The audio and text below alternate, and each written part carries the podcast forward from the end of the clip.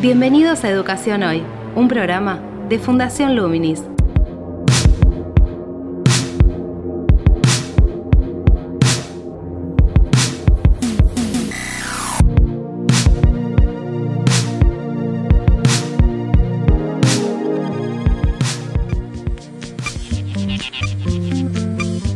Hola, ¿qué tal? Soy Gabriel Latorre, estoy dando comienzo a Educación Hoy, el podcast que realizamos desde Fundación Luminis abordando diferentes temáticas de educación en Argentina y en el mundo.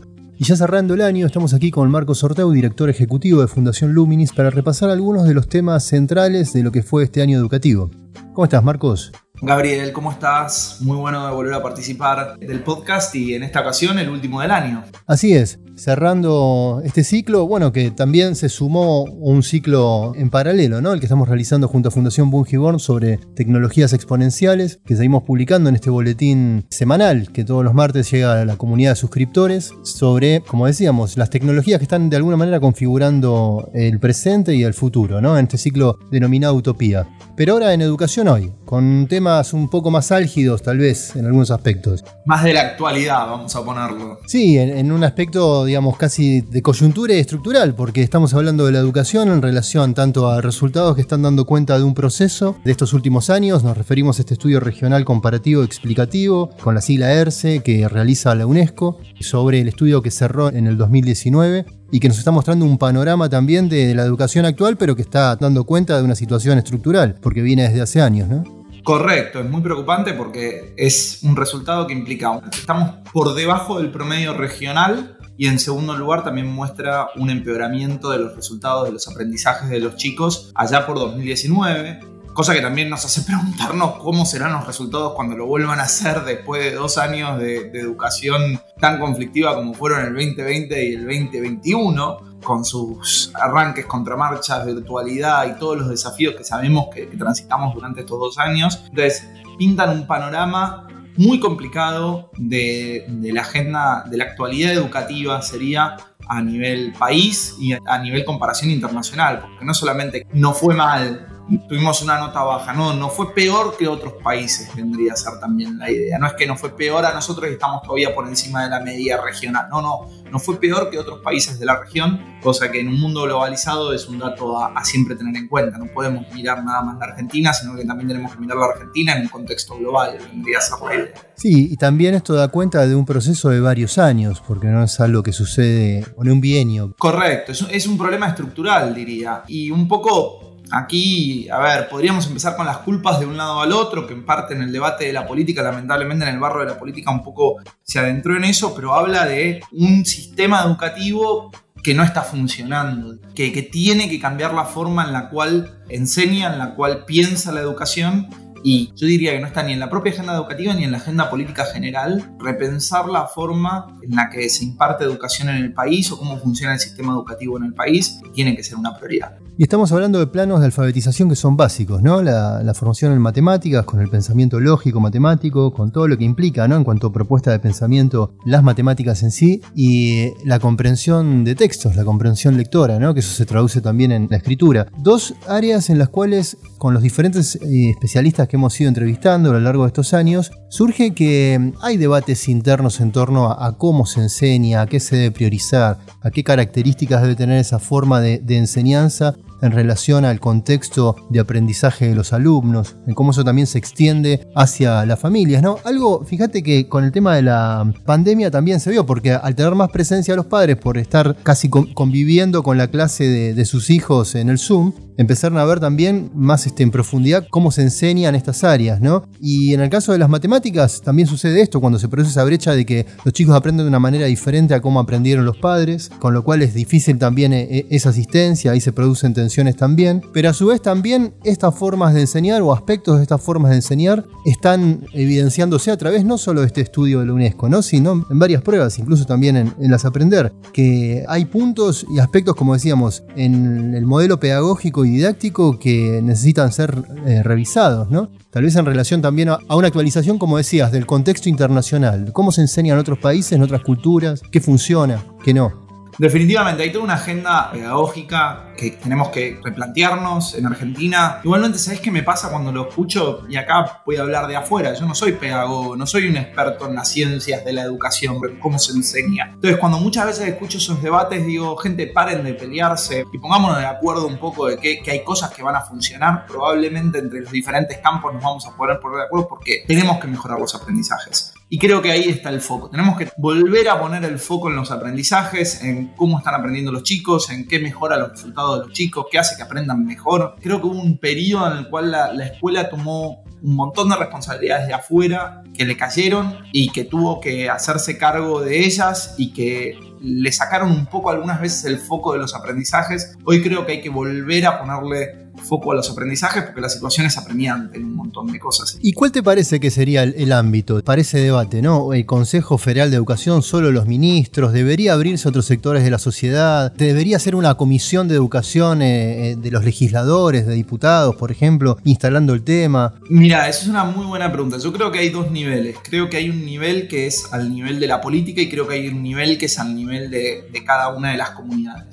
¿Por qué digo de la política? Porque hay algunas cosas que tienen que ocurrir a nivel sistema general y tienen que ser más bien, digámoslo, a nivel país o a nivel provincia, que requieren acuerdos políticos. Y creo que ahí entran los legisladores, creo que entra la demanda de la sociedad por una educación de calidad, creo que eso es importantísimo. Y creo que después hay un debate a nivel comunidades. Creo que la pandemia con todas las cosas malas que trajo, trajo una cosa buena, que es los padres se involucraron en el proceso educativo de los hijos, lo vieron en primera persona y creo que eso es un cambio estructural que tenemos que tratar de capitalizar y aprovechar. ¿Por qué digo los padres? Porque los padres son los garantes de los chicos. No estoy diciendo que los padres tengan toda la razón, ¿eh? hay uno de los problemas es que muchas veces los padres no tienen la razón pero necesitamos a alguien que esté en defensa de los chicos en este sistema educativo, cosa que hoy no está. Y eso es un problema. Creo que hay muchos docentes que les preocupan los chicos, pero creo que no están los chicos en el centro del el sistema educativo. La irrupción de los padres por la pandemia puede traer ese foco de nuevo o puede traer a un contralor al sistema actual.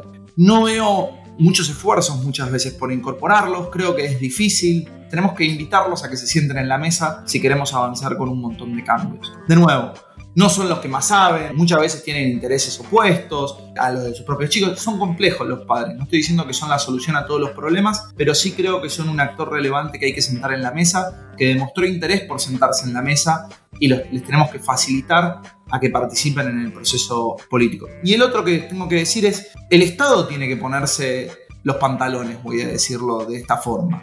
¿Por qué? Porque hoy en día el otro que tiene que estar en defensa de los chicos tiene que ser el Estado. Y muchas veces lamentablemente el Estado ha dejado de lado esa responsabilidad por otros intereses. Muchas veces políticos, otras veces por cuestiones económicas. Entonces creo que también tiene que haber, aquí quizás soy un poco ingenuo de decir, che, el Estado tiene que defender a los propios chicos en, en esta situación. Muchas veces incluso frente a los intereses de los propios docentes. Y yo te lo pondría de otra manera, no de los docentes, de los sindicatos docentes. Una cuestión que me parece muy significativa era, Baradel abiertamente ha hecho propuestas de índole política y partidos políticos han aceptado las propuestas de Baradel como las políticas educativas que tiene. Y yo no tengo problema con la militancia política, pero no podemos tener que el principal representante de los docentes defina la política educativa en ese punto. Y ese es un problema que tenemos. El Estado tiene que volver a tomar el control de la situación educativa porque hay muchas de las cosas que va a tener que hacer que quizás no son en el interés de los propios docentes. Eso no quiere decir que los docentes no sean la clave para modificar el sistema educativo, por eso es la historia detrás de Luminis en un montón de sentidos. Creemos en el docente, sabemos que el docente es fundamental, pero no siempre el docente tampoco tiene la razón, de la misma manera que el padre no siempre tiene la razón, vendría a ser. Y que domine un actor en el sistema me parece que no es ventajoso. Tiene que ser una negociación entre varios actores con diferentes puntos de vista y creo que ahí va a poder ir avanzando el debate. Bueno, fíjate que de esto que planteas surge también una cuestión clave de la agenda educativa y en la mejora de la calidad de la enseñanza, ¿no? Que tiene que ver con la mejora de las condiciones de trabajo de, los docentes, en el sentido de la posibilidad de, tener un desarrollo profesional, un incremento en su remuneración en función de su actualización y formación permanente,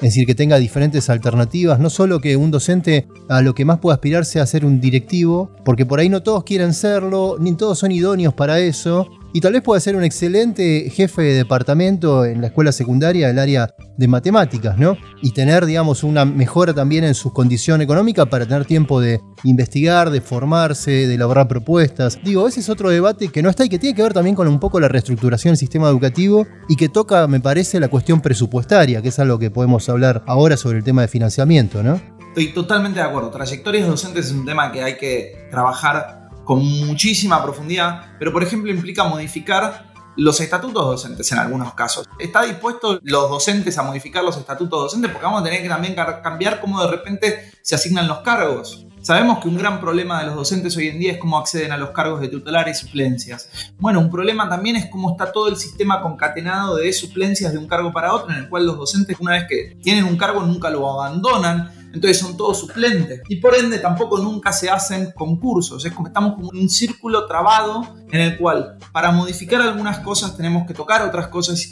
y no estamos pudiendo hacer que las políticas de modificación del sistema avancen. ¿Por qué? Porque lamentablemente va a implicar que todos van a tener que sacrificar un poco y eso es muy difícil algunas veces. Y pero eso es una negociación, ¿no? Eh, digamos, eso es parte de, negociar para generar un cambio. De hecho, esto que estamos hablando, muchos especialistas tienen propuestas en torno a, modificarlo, más o menos sobre los ejes que, mencionamos, ¿no? Y si le consultás a muchos docentes, la gran mayoría está de acuerdo en, estas posibilidades también de desarrollo profesional, de actualización, de cambio de condiciones, ¿no? incluso hay provincias que vienen trabajando con algunas experiencias como Río Negro, por ejemplo, en torno a generar un plantel estable de docentes en, una escuela secundaria, ¿no? Que los involucra de otra manera y desarrolla un proyecto en ese sentido. Eso es otro punto clave. Lo que tenemos que estar de acuerdo primero es que hay que cambiar el sistema y que hay muchas cosas mal. Y yo no sé si están todos de acuerdo con eso en un montón de sentidos. Que hay muchas cosas mal y que el proceso va a implicar una negociación. Creo que hay muchos actores que no están dispuestos a negociar. Creo que son muchos, creo que también parte es el Estado de repente. Una de las cosas que probablemente tenga que ocurrir para poder avanzar en estos cambios es que se va a necesitar más presupuesto educativo. Y es por eso que venimos trabajando hace años con el grupo de compromiso con el financiamiento educativo, porque sabemos que destrabar muchos de estos nudos gordianos que te traban las situaciones va a requerir de plata. Y tiene que ser una prioridad la agenda educativa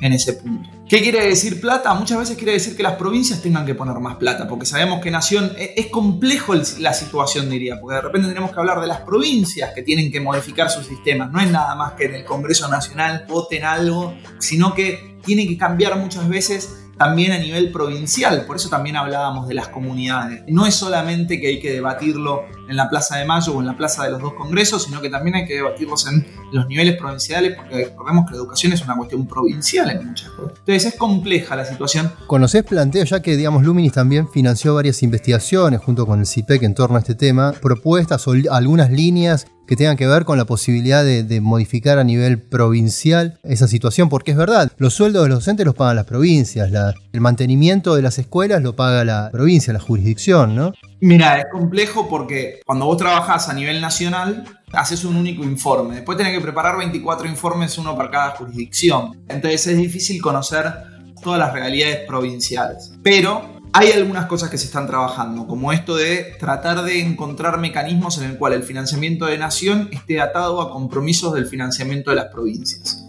Entonces, Nación tiene bastante de financiamiento discrecional y vendría bien atarlo a compromisos de las provincias. Eso fue también el método que se utilizó con la ley de financiamiento educativo del año 2006, que en estos días se habló mucho por diferentes razones. Entonces, se trabajaba mancomunadamente. El problema es que hoy en día muchas de las situaciones del presupuesto de nación está destinado, por un lado, a pago de sueldos, entonces no tenés flexibilidad, y por el otro lado también está atado a la educación superior. No nos olvidemos que la educación superior, el, 60%, 70, 80%, dependiendo de los años, hay bastante flexibilidad. Los invitamos a ver el informe de CIPEC que analiza bien esto, el último informe de CIPEC de financiamiento educativo, en conjunto con Luminis, que analiza muy bien esto. La mayoría del gasto de educación de nación está destinado a educación superior. Y no nos olvidemos que menos del 5% de la población tiene un título universitario completo. Hay algunos debates que también tenemos que dar sobre cuáles son las prioridades en el gasto.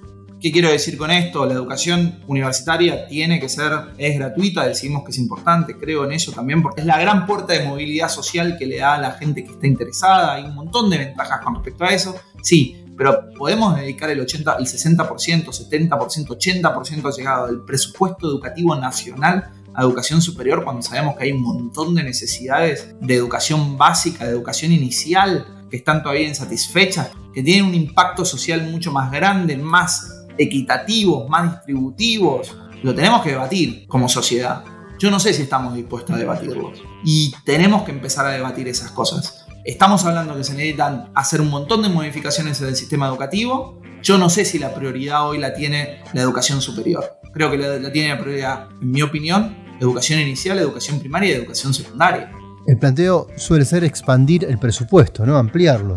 Que de hecho ahora el debate en estos días es que se redujo en relación a los compromisos de la ley, establecidos por la ley, ¿no? Sí, a ver, ahí hay toda una discusión del financiamiento educativo. Yo creo que se necesita más plata porque va a permitir hacer un montón de mejoras, pero yo te lo pondría al revés primero. Decime primero cuáles son las mejoras y después qué plata necesitas. Porque hoy pedimos más plata muchas veces y no hay una política pública consistente. Y esa también es mi preocupación. Yo te voy a dar más plata. Después podemos pensar un montón de situaciones del país a nivel de la economía, si hay más plata, no hay más plata. Pero imagínate que yo te doy más plata. Primero decime vos para qué querés la plata cuál es la, idea de sistema educativo que queremos y cómo vamos a gastar esa plata. Por ejemplo, se casi duplicó el presupuesto educativo desde los comienzos del 2000 hasta el 2020, vamos a ponerlo. Incluso si se llegó a la meta una sola vez y por gasto electoral más que por gasto sistemático de educación. Pero, ¿en qué se va a gastar? ¿Cuál es el norte que va a guiar ese gasto en educación? ¿Hay una estrategia para modificar todas estas cosas o pedimos más plata por pedir más plata? ¿Eso lo tendrían que debatir los legisladores? Es que yo no creo que es responsabilidad del Congreso definir cuál va a ser la política educativa. Creo que existe un ejecutivo con cuerpos técnicos que tiene que llevar una propuesta y tiene que decir, dado esta propuesta, necesito esto, y tiene que haber voluntad política también para hacerlo. Claro, pero me refiero a que se transforme más en una política de Estado a una política de gobierno, ya que están atados a renovar el mandato del Ejecutivo cada cuatro años, ¿no? Más allá de que los legisladores también. Estoy de acuerdo, pero, pero no va a venir del legislativo una propuesta tan compleja como esta. Digamos, no es una ley. Una ley no, no puede plantear esas metas y esas prioridades. Después lo podemos plasmar en una ley, pero no tiene que, tiene que ser una política. Una política es más allá que una ley. Más en un país como la Argentina, en la cual las leyes sabemos que cumplirlas o no cumplirlas algunas veces es discrecional. Tiene que haber una creencia, una convicción de que por ahí tiene que ir. Eh, entonces volvemos a los grupos de la sociedad, porque si no también pasa lo que pasa en nuestra historia política, que es un gobierno va para un lado, viene el otro, deshace lo que hizo el anterior y va para el lado opuesto. Y seguimos siempre al mismo lugar. Los resultados terminan estando en estos justamente estudios que son de índole internacional, que vienen transversalmente y nos muestran la realidad en la cara, como el ERCE, ¿no? Hay ciertos grupos que hay que llamarlos a que se hagan responsables. Creo que a los padres hay que decirles asuman la responsabilidad también de la educación de sus hijos. Pero ¿y cómo sería la entidad que los representaría? ¿Qué tendría que ser como una asociación de padres, como lo que sucedió también en pandemia en relación al planteo con la presencialidad? Creo que ese es un primer paso interesante. No te sé decir exactamente de qué manera, quizá tener, de la misma manera que hay comités y cooperativas en las escuelas que ayudan para financiar cosas, ¿por qué no podemos tener un órgano de padres que ayude de alguna manera con un poco más de autoridad formal no, no quede a la buena relación de la directora con los padres. No quiero proponer sistemas, lo que sí quiero decir es los padres tienen que estar sentados en la mesa. ¿Por qué? Porque el chico tiene que estar en el, en el centro de la discusión y esos son los padres. Hasta que los chicos tengan 16 o 18 años o 21 años, dependiendo cómo lo mires, los padres son los que representan a los chicos en ese sentido. ¿Creo que los padres tienen siempre la razón? No. ¿Creo que tienen que estar sentados en la mesa? Sí. ¿Cuál es la manera? No lo tengo muy claro pero tenemos que empezar a hablarlo. No soy el especialista que te va a solucionar todos los problemas, pero sí me parece que podemos debatir algunas ideas para darle un norte a, muchas de las cosas que están pasando. Bueno, Marcos, para, para, ir cerrando, ¿queda algún tema en la agenda de Luminis, tanto del año que pasó o este periodo, como hacia el año que viene? Yo creo que, un tema que, viene muy fuerte es el de las tecnologías en educación. Creo que, hay dos movimientos diferentes. Uno es en lo que es la educación básica, que en primaria la tecnología, bueno, les tenés que enseñar a usarla, pero no va a cambiar radicalmente la forma en la cual se enseña. En secundaria yo creo que va a empezar a ver, porque cambia la manera en que prestan atención y cómo procesan información, entonces lo vamos a tener que incorporar la tecnología en cómo se trabaja en el aula. Hacia eso apunta toda la educación de proyectos. En secundaria, profesores que hacen videitos para sus alumnos va a perdurar, que de repente los estudiantes aprendan también por su cuenta, a su ritmo. Sabemos que cada uno va a diferentes velocidades. Si tenemos contenidos digitales, podemos darle los contenidos digitales al que va mucho más rápido y si tiene una duda me frena y voy, o separarnos en grupos y trabajar de diferentes maneras. Creo que eso va a tener un cambio muy importante en secundaria, pero el que más creo que va a tener que cambiar es la educación superior. La, educación universitaria está siendo revolucionada por la virtualidad y van a tener que modificar un montón de cosas en el funcionamiento. Ya la gente no va a hacer un viaje de dos horas para ir a escuchar a un profesor hablar una hora y media. Eso no quiere decir que van a querer todos tener clases virtuales, para ponerlo de alguna manera, sino que quiere decir que van a estar dispuestos a ir cuando vale la pena, para una clase que vale la pena. Eso va a cambiar la forma en la que organizamos los cursos, organizamos los contenidos, de la misma manera que hablábamos antes sobre la educación secundaria, la educación universitaria va a tener que cambiar la forma que piensa cómo se imparte un curso. Y creo que eso va a ser aún mucho más fuerte. ¿Por qué? Porque, primero, los pedagogos vienen hablando sobre las proezas de la educación virtual hace años. ¿Por qué no se, no se generalizaba? Y porque los alumnos no lo conocían. Ahora los alumnos lo descubrieron. Entonces lo van a empezar a demandar. Y esto va a tener muchos desafíos, porque va a desafiar a los profesores, va a desafiar a una universidad que no quiere cambiar hace años, y va a desafiar a una universidad en un contexto también global donde en otras partes del mundo ya lo están haciendo. Entonces va a implicar que si queremos seguir teniendo una educación universitaria de calidad en la Argentina, vamos a tener que cambiar muchas de las prácticas que se vienen, y no solamente los propios docentes y las universidades y la gente que trabaja en las universidades, sino también la manera de pensar la educación universitaria. Tener carreras de seis años no es viable, hay que meter títulos intermedios, hay que pensar certificaciones de competencias, hay que pensar tramos no universitarios, educación universitaria para este nuevo mundo Así que hay que cambiar mucho, me parece, también de, la educación superior y el Estado y los reguladores. La CONEAU tiene un, laburo importante también ahí para hacer, de repensar muchas de las tendencias que hay en educación superior.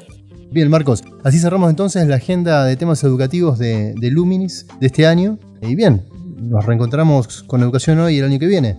Sí, muchos desafíos por delante.